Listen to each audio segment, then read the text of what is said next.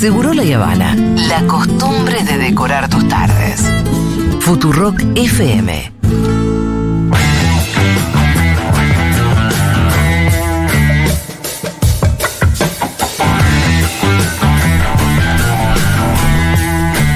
Quique Vial está en el piso y no está solo. ¿Cómo andan? ¿Qué haces, Quique? ¿Cómo Muy estás? bien, los Hace extraño. mucho no nos vemos, ¿no? Es verdad, porque entre que viajaste vos y viajé Sí, yo, sí. no nos vemos hace Me un parecía que no nos veíamos Así hace que me alegra verlos y verlas. Bien, estuviste en Colombia. Estuve en Colombia, estuvimos eh, en unas actividades muy buenas y hoy tenemos una invitada súper Sí. especial. Eh, realmente súper especial, ¿eh? Yubeli, que es una gran amiga. Yubeli Morales. Yubeli Morales, una joven activista ¿Qué tal, Yubeli? colombiana. ¿Cómo estás? ¿Cómo estás, Muy Yubeli? bien. No sé si eso. Sí, está perfecto, Ah, está perfecto. Eh, Eh, Yubelis es una joven activista de un pueblo que se llama Puerto Wilche, ahora nos va a contar ella, pero que tiene una historia de vida muy atrapante y además, bueno, tiene mucho carisma. Yo digo que es la Greta Thunberg de América Latina o al revés. Bueno. Greta Thunberg es la Bueno. Morales. está De- bien, está bien Del me pensado. pone un nivel de responsabilidad bastante La verdad que sí, alto. Yubeli. La verdad que sí. Le cargamos eso a Yubeli. Ahora, ahora me puse más nerviosa. Yubelis es alguien que tiene, bueno, una, una, eh, gran historia de vida, eh, complicada también, por, porque, bueno, en Colombia ya sabemos que la violencia es parte de la vida cotidiana. Y ella está en un pueblo, contanos vos, Yubelis, no quiero contar eh, por vos, pero sos de un pequeño pueblo que se llama Puerto Wilches y que venías luchando y que te tuviste que ir. Te tuviste que exiliar de Colombia. Contanos. Sí, yo, yo creo que la historia inicia con fracking, como tal vez acá hace casi 10 años, pero esto en un contexto remarcadamente violento, en un pueblo pequeño, en una urbe no más pequeña que aquí y en un río que sí es más grande que el Neuquén. Tal vez con una gente un poco más altiva, más india, más negra, más morena, más colombiana. Em, cuando se empieza a hablar de fracking en Colombia, tomaban como gran ejemplo a Vaca Muerta. Ajá. Y era desastroso, ¿no? Muchos de nosotros ni siquiera sabía llamarlo bien como el fracking, el yacimiento no convencional, los proyectos piloto y ahora el gas asociado a mantos de carbón. Em, iniciamos una lucha juvenil en, en su mayoría en ese pueblo, apoyados de una plataforma nacional pero era una lucha juvenil bastante particular en esa Colombia que nos es ajena a veces, que es tan violenta, que duele hasta los huesos, pero en la que lo- los jóvenes y en especial la juventud rural, un poco urbana de Puerto Wilches, no queríamos la imposición, porque la imposición nos suponía a nosotros nuestra, nuestra propia rebeldía, ¿no? Tener que dejar de hacer lo que nos gustaba, tener que dejarnos de bañar en el río y ya no hablar de un río de vida, sino de un río de muerte en una, en una ciudad que es Barranca Bermeja, que se asume después de Puerto Wilches como un territorio de sacrificio. Empezar a hablar de territorios de sacrificio y empezar a sacrificar a la gente que vive ahí, creo que es algo más que desastroso y es algo más que escandaloso. En una sociedad que se asume a sí misma como civilizada, ¿cómo es que, que deforestamos y que también arrasamos y que después desviamos, secamos y desplazamos a la gente para poder tener una vida cómoda, pensando y suponiéndola ante la vida digna? En tu Empezamos. pueblo, en tu pueblo ¿qué, qué, mm, qué significaba la llegada del fracking? ¿Qué tan cerca estaba? ¿Cómo era el, el proyecto y en qué Un pueblo estaba? de ahora? pescadores, ¿no? Contá eso. Sí. Mi pueblo es, es pequeño, 35 mil habitantes, pero es un pueblo agricultor y pescador, más no es un pueblo petrolero. Eso suponía de inmediato la implantación de muchas violencias y de, y de dejar muchas tradiciones propiamente del río a la que la gente no estaba dispuesta, por supuesto, con la convicción entera de que desarrollos para uno no es lo mismo que desarrollo para los demás y más allá del desarrollo que nos pone el buen vivir. Mi pueblo, como es pescador, siempre ha privilegiado la relación que se tiene con el río Magdalena, que es el río más grande de Colombia, y que no estábamos dispuestos a negociar, a vender o a dejar que, que se impusiera el fracking. Entonces ha sido y es hasta el día de hoy una lucha bastante compleja que va ganando, que va avanzando y que esperamos que pueda vencer. ¿Quién lo va ganando? El pueblo. Nosotros. Eso no se está instalando. No, y ahora con la llegada de Petro, Petro Sí. anunció que eh, van a impulsar una ley nacional que prohíbe el fracking. Ajá. Eso les da un espaldarazo muy grande. La pelea es muy dura, ella no, no lo cuenta, ahora lo podés contar, pero Jubeli se tuvo que, que exiliar. Sí, te tuviste Como que en la época de la dictadura acá. ¿Cuándo fue eso? Contanos. ¿Qué, qué Em, pasó? ¿Te fueron a buscar? O sea, A veces lo que cuando, quieras contar, ¿no? Cuando, cuando uno habla de activismo propiamente, hay niveles y en Colombia es un nivel más alto con, con unas suposiciones que hacen que crezcas básicamente naturalizando la muerte y naturalizando el abandono y la violencia y todo lo que esto trae.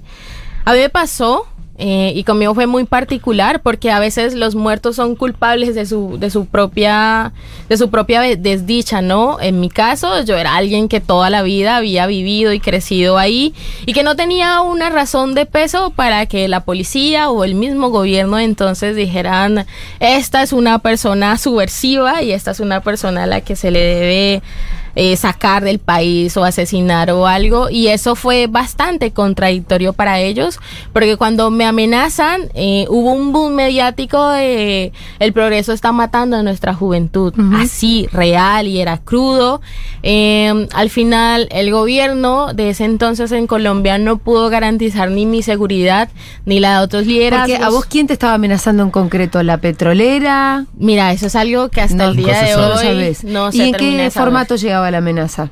La amenaza llegaba a mi casa. Entraron a veces, tu casa. mi- hombres a mi casa. Sí. Entraron. Eh, a buscarme, a matarme. Bueno, no sé si eso se puede decir en radio. Sí, Ah. sí, lo que quieras. Eh, entonces era muy complejo eh, cuando... Un día volviste y estaban adentro de tu casa. Sí, no, fue, Por eso. fue bastante duro. ¿Y qué, O qué sea, te dijeron? eh, mira, ahí hay algo particular y es que las violencias ejercidas hacia los liderazgos sociales y ambientales van en dos escalones y el más alto es la violencia hacia las mujeres, porque es una violencia de género total. Es la típica de no, como ella es una mujer y es joven y es negra aparte, y es una líder de un pueblo que nadie conoce, podemos maltratarla de cualquier manera, y es un maltrato que te da asco que no te violan físicamente, pero te transgreden tanto que es aún peor, o no sé si pueda pasarlo así, porque ya es algo emocional para las mujeres. Es su cuerpo sentido como un trofeo de guerra que cualquiera puede tomar, que cualquiera puede ganar y que también cualquiera puede llenar. Eso me pasó a mí, me sentía una cosa en medio de un gran proyecto que suponía mucho dinero y mucha vida, pero a mí me estaba quitando la mía propia. Sí. Y a vos te querían correr del medio como un objeto, como Mm. vos decías, molesto para, lo, para, el- para los planes. Sí, por supuesto, eso creo que quitar a alguien es más fácil que de pronto hacerlo un mártir, pero conmigo no podía ni la una ni la Mm. otra, entonces bueno, Porque ya habías adquirido como una notoriedad y entonces, ¿no? sí, era era alguien que se atrevió a denunciar, Con ¿no? 20 años. ¿eh? 20 años. 19 No, de hecho. 19 en ese momento. No, no, sí, por es Eh. porque te tuviste que ir del país. Sí, no, eh, fue, fue ni siquiera, fue la, pos- la imposibilidad de poder decidir, o sea, no fue tampoco que yo me hubiera querido ir. Sí, sí. Fue bueno, el exilio nunca es. Muy parecido a lo que me contó Pino, me acuerdo cuando Sí. se tuvo que ir de un día para otro en la época de la dictadura. Claro. Me hace acordar tanto Pino Solana, que un, un viejo de- dirigente de acá, que se tuvo que- siempre me contaba eso, cómo se tuvo que ir de un día para otro, y, y- y tu historia es muy parecida, que de un día para otro hicieron un operativo para sacarte del país. ¿Y, y, qui- y quién te sacó? El gobierno francés, que ha suponido para el mismo gobierno colombiano una gran derrota frente a la protección de derechos humanos y de líderes sociales, siendo el país categorizado muchas veces como uno de los más hermosos del mundo, en donde amamos la riqueza, llamamos turísticamente todos los territorios que pueden visitar, pero en la que irónicamente las personas que están defendiendo que estén intactos los ecosistemas son asesinadas todos los días. Porque que día por medio hay un asesinato de algún líder De algún social. activista ambiental. Ambiental y social, pero sí, día por medio. ¿Y eso no cambió con la llegada de Petro? ha intentado, perdón, yo creo que ha intentado cambiar en muchos, en muchos, creo que en todas las esferas políticas, sociales, ambientales y económicas, pero hemos sido gobernados por, por la derecha tradicional, creo Durante que siempre. siempre. Mm. Claro. Entonces, ¿sabes? No es como llegó Petro, entonces va a cambiar todo así como al chasquear de un dedo. Ha sido Sí, claro. realmente difícil para él, para todos, sobre todo porque ya ven que el frac y no la explotación hidrocarburífera es para muchos como el gran resurgimiento económico que supone grandes cambios y no hacia la transición energética ni justa ni popular ni los derechos de la naturaleza. Bueno, y fue a Francia y la ¿Y ¿Te fuiste a vivir a Francia? Sí, se fue un año a Francia. Sí, allá, allá fui un elegida como una ganadora de un premio que se llama Iniciativa Marianne para defensoras y defensores de derechos humanos y medio ambiente, recibida por el presidente de Francia, Emmanuel Macron, en, en- en la casa, pues como en este palacio. Y ahí, bueno, conversando sobre muchas otras cosas, el doble discurso que tienen los presidentes, en especial latinoamericanos, sobre los derechos humanos y los derechos de la naturaleza y el cuidado del medio ambiente, que está muy alejado de la realidad extractivista que siempre suponen e imponen en sus propios países. ¿no? Como la gran distopía. Sí. Bueno, igual Y doble un encontronazo con Emmanuel Macron. Y pero te iba a decir. No, no, pero tuve un No, que yo te iba a decir, bueno, eh, los francesitos tampoco se quedan afuera del No, no, pero le dijo de todo, porque esa, eh, esto ella no se, hay cosas que no se anima a contar. Pero cuando la recibe Mac- Macron tenía gente de todo el mundo. Ajá. Por- eh, Francia tiene como un programa de, Sí, de- sí, sí. derechos humanos y había mucha gente de África que estaba muy agradecida porque estaba viviendo violencias muy grandes. Sí. Y, y Jubelis. Eh, si Bueno, es que yo, o sea, Bueno, perdón que me tomé la palabra, Sí, pero es que yo, obvio. yo no, no soy una, yo vengo de un país libre, se supone, ¿no? Todos lo somos. Y si a mí me dan un pan mal, que está mal evidentemente, y que si me lo como me va a hacer daño, no tengo por qué agradecer por eso. O sea, yo llegué a Francia en unas condiciones y en unas circunstancias bastante difíciles, sin saber el idioma y sin... En un invierno, París. que para mí invierno en mi pueblo eran 26 grados, allá hacen 40. Claro. No, no, no. Claro. eh, pues como que se esperaba una recepción de muchas gracias por cuidarme, pero Francia es uno de esos países que se asume verde porque hace extractivismo en otros países. Con total, claro. Entonces, sí, era como No quieren, no quieren este, contaminar más Francia. Francia, pero pagan a otros países para que dejen hacer su minería y su mega extractivismo allá. Así que como yo soy una persona 100% militante y él me dice, tu presidente estuvo acá hace una semana cuando eso era presidente Duque, Sí. eh, y dijo que todo estaba bien, ¿no? Porque yo básicamente le estaba diciendo como estamos en la mierda Mm. en, en Colombia en situación de ¿Cómo se lo decías? ¿Con un traductor o le dijiste Sí. merde? No, con un traductor. Porque esa palabra justo la sé. Es buena. sí. Es muy buena. No, eh, con una traductora que tradujo cada letra, cada escalón y cada Sí. coma. ¿Y la traductora iba poniendo caras? Porque la No traductora es la que le dice la puteada. Hay una servidumbre tejida para los gobiernos que a veces yo Ah, ¿no la ves? No, es una Eso lo cuenta muy bien Jubelis, de cómo el- eh, antes te encontraste y había Mm. alguna, ¿no? Sí, pues Pudiste hablar con ella, pero estaba escondida. Con la tengo traductora. la, posibilidad de relacionarme bien con la gente, se me da. Sí. Eh, pero después no la vi más, ella estaba oculta porque Pero- pues es que una cosa son las escalas Sí. de la burocracia diplomacia y otra cosa la gente que, que está para servirle su café y Sí, su- sí, sí, sí, sí. Eh, entonces pero la traducción funcionaba con algún tipo, perdón que me meta en este detalle, Sí, pero me parece es- importante porque también con- conforma Obvio, como son las cual. redes también de poder. y- Claro. ¿Tiene una cucaracha? ¿Tiene un auricular? sí, un casi como esto, como un Micrófono. bueno, más pequeño, pero como con cascos y Sí. micrófono y Pero por eso, vos hablas y el otro te mira a los ojos y mm, alguien se lo va traduciendo en simultáneo. Sí, es por auriculares, o sea, tú nunca ves a la persona que traduce, no la conoces. Pero vos le estás hablando a un micrófono que al mismo tiempo escucha a la Es- otra No, es chica en como si algún ahora lugar. yo estuviera hablando en otro idioma y a vos te No, lo traduce. es que la en traducción minutos. simultánea ya conocemos lo que es, No, no, pero, por eso, pero Yo te pensé que no, cara, que pensé que era en el momento. alguien. Sí, yo pensé que había alguien en el medio. eh, o sea, No. hay alguien, pero no está alguien. ahí, está en otro lado. Sabemos Pero que ella está te porque- dice que te va, que iba a traducir todo, vos le dijiste, ¿no? Porque eso claro. fue importante. Claro, vos fuiste y le dijiste, mirá que. Mirá yo voy a decirle si cosas. te sabes la palabra merde. No, yo le dije que yo tenía muchos colombianismos y Mm. que por favor los tradujera porque para mí era muy importante Sí. transmitir lo que yo quería decir y que no me parece a mí apropiado que tú de repente quieras decir esto es una severa lasta de mierda Sí. y te digan como wow, no, no estuvo bien, no, quiero decirlo tal cual como suena, no, que no, que que es muy grosero para el presidente, me importa una mierda, básicamente. Eh, y luego eh, él me dijo esto de que Duque había estado. ¿Vos qué le dijiste entonces? ¿Le dijiste esto que estamos diciendo? Sí, o sea, como Duque, él me dijo, me dijo a mí, Duque vino, o sea, tu presidente vino hace una semana y me dijo que todo estaba muy bien y como que colaboramos, financiamos. Bueno, ¿qué le va a decir Duque? Claro. Eh, y yo le dije, así, mirándole a los ojos, Sí. como te estoy viendo a ti, si todo estuviera tan bien en Colombia, yo no estaría aquí. Claro, vos me tuviste como- que sacar de ahí. Sí, Bien. es como. Y ya, y creo que ahí establecimos una conversación en la que, evidentemente, como una cosa es que esperes recibir a alguien que te va a agradecer porque lo sacaste de, de su país. Sí. Y otra cosa es que alguien esté cuestionando incluso tus mismos fines extractivistas, ¿no? Y era como, ¿a quién putas me trajeron a mi casa? ¿Por qué no me trajeron una colombiana agradecida Sí. por el extractivismo? No, yo, yo era muy agradecida. Uno, o sea, los colombianos somos agradecidos, pero Claro, somos agradecidos de, ¿sabes? Hay cosas y hay cosas que no están bien. Y si no están bien, eh, mi propia militancia no me va a dejar decirte Claro. gracias por financiar las empresas en otros países. Claro. No, hay cosas que definitivamente no van y que no importa en qué instancia ni en qué grandes eh, diplomacias te manejes, siempre tienes que decirlas, ¿no? Como esto no está bien, pues no está bien, marica. Pero si no, ¿para qué sos activista además? Si te, Claro. va- si, si te vas a pichonar ante el francés porque es francés no, no Claro. más. Un y- tipo muy carismático, ¿eh? Muy carismático. que es Sí, Macron. ¿Lo conoces, Quique? No.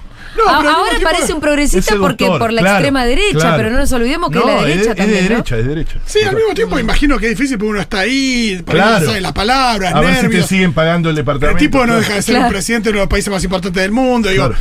es verdad que tiene una cosa Macron que es medio. Seductor. Sí, que, pa- que parece que, que si te sentás Que a, tomar algo. Sí, parece que piola, tiene- ¿no? Parece una cosa así. Entonces, por eso te hace difícil. Nada, justamente decir lo que tiene que decir por una cuestión de, de nervios también. Eh, no, bueno, resulta que uno en Colombia se enfrenta a muchas cosas. Me interesa tu presente niveles. también. Vos ahora está- volviste a tu país. Sí, volví Pero- hace poco. ¿Volviste No. con la con la llegada de Petro? ¿Tuvo que ver no, con eso? no, eh, no, no creo que tanto, pero sí influenció mucho, definitivamente. Y debe ser otro mucho. contexto. Eh, pero es un contexto igual, porque Mm. solamente el bienestar está tejido en un imaginario, que nos hace pensar incluso a los colombianos que si ya llegó Petro, en mañana está todo bien. No, no, no. Colombia es un país con una estructura y una creación desde su nacimiento violenta. Y es violenta a tal punto que te asesinan. O sea, no es como si a ti te Claro. Amenazan y tienes tiempo de reacción. No, en Colombia una amenaza es literalmente la muerte. Entonces es como que la gente piense que este nuevo gobierno va a salvar todas las estructuras que tenemos que tienen años en. Colombia sin poner esta pizca social es, es un equívoco, ¿no? Entonces yo regresé, ha sido muy difícil el regreso. Apenas llegué, apoyé algo y había una amenaza en la noche y es como un, un siento un Denme un precedente. día, loco. Claro, ni un Sí, día. Es como- Pero pudo volver a Bogotá. Déjeme llegar. Ajá, no, pudo volver a Puerto Wilches. O sea, ese es el, el- el gran problema por el apego que tiene ella. Bueno, tiene familia. No voy a hablar por vos, Jubelis, pero las cosas que, que- que hemos hablado. eh, y pudo volver a, Colo- a Bogotá con esa lógica. Bogotá que está a kilómetros Claro. de distancia de Puerto No, claro, Wilches. claro. Eh, y, ¿Y tu militancia ahora en qué consiste? Mi militancia sigue porque Mm. el fracking en Colombia, aunque muchos digan, no, vencieron, no, no es real. Se pretende explotar para sacar gas asociado a mantos de carbón, que es una especie de fracking con minería horrenda, que incluso cuando hablamos de gobierno hablamos de todas las estructuras. Nosotros tenemos representantes a la Cámara y tenemos senadores. Entonces presentamos ese proyecto y los senadores lo quieren hundir para modificarlo y que al final del día sea fracking, pero con otro nombre. Empezaron a poner eufemismo, ¿no? Entonces, en Sí. vez de fracking, no, vamos a prohibir fracking, pero no la explotación hidrocarburífera. Ahora, me interesa, Sí. tenemos muy poquito tiempo, Sí. pero, pero hay, eh, dado que ya que estuviste en, en el primer mundo y te codeaste con Macron y demás, ¿cuál es la posición que deberíamos asumir los ambientalismos latinoamericanos? Porque eh, existe, si se quiere, una tensión entre, bueno, aquí que siempre dice que es falsa, ¿no? Pero, Claro. pero de darse se da, digamos. Claro. eh, que es la tensión entre el desarrollo y seguir cuidando nuestro planeta. Entonces, y es difícil desde nuestra posición latinoamericana saber qué hacemos con eso. Por lo que decíamos hace un rato, del primer mundo pretenden este, en sus países dejar de hacer extractivismo, pero seguir haciéndolo del, del Ecuador para abajo, ¿no? Sí, Eh, es que.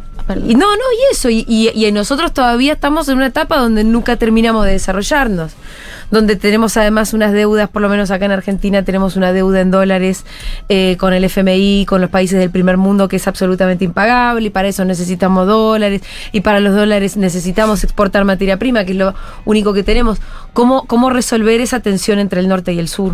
Yo, yo digo mucho una frase que, tal vez no sé si acá se entienda, pero es como yo no necesito que siempre me largues la mano, Mm. solo necesito que me quites el pie de la cabeza. Colombia y en particular todos los países del sur o de Latinoamérica tenemos algo singular y es que lo tenemos todo. En realidad no necesitamos al norte. Y tal vez suene radical, pero es así. Nosotros tenemos plátanos, yucas, maíz, frijol, harinas, todo, ¿sabes? Ellos allá tienen algo llamados estaciones severas. Nosotros en Colombia tenemos todos los pisos térmicos, solamente hablando de mi país. Podemos alimentarnos y sobrealimentarnos y ayudar a que otros países se alimenten también.